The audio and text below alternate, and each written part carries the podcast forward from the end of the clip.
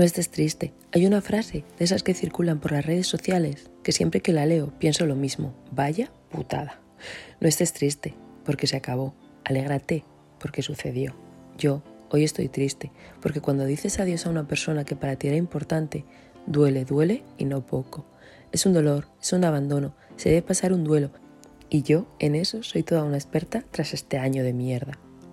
Un tiempo de abrazarse a una misma, de quererse, de mimarse, de tratarse con cariño, con respeto, de ser nuestras mejores amigas, no nuestros peores haters. Todo esto son palabras que me dijo ayer mi psico, ese comodín, esa balsa salvavidas. Sin ella, creo que días como los de ayer me moriría.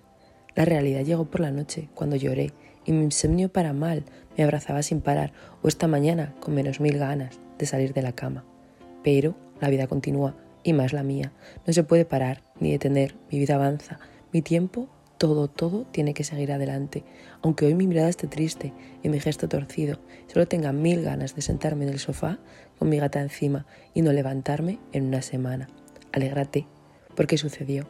Alégrate de que fuiste capaz de, te atreviste a, te reíste con, te abriste a.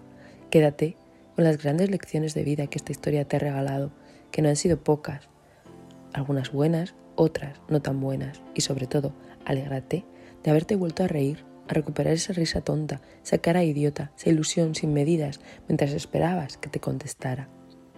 No estés triste, que se te ponen esas argüetas en la frente que no te favorecen nada.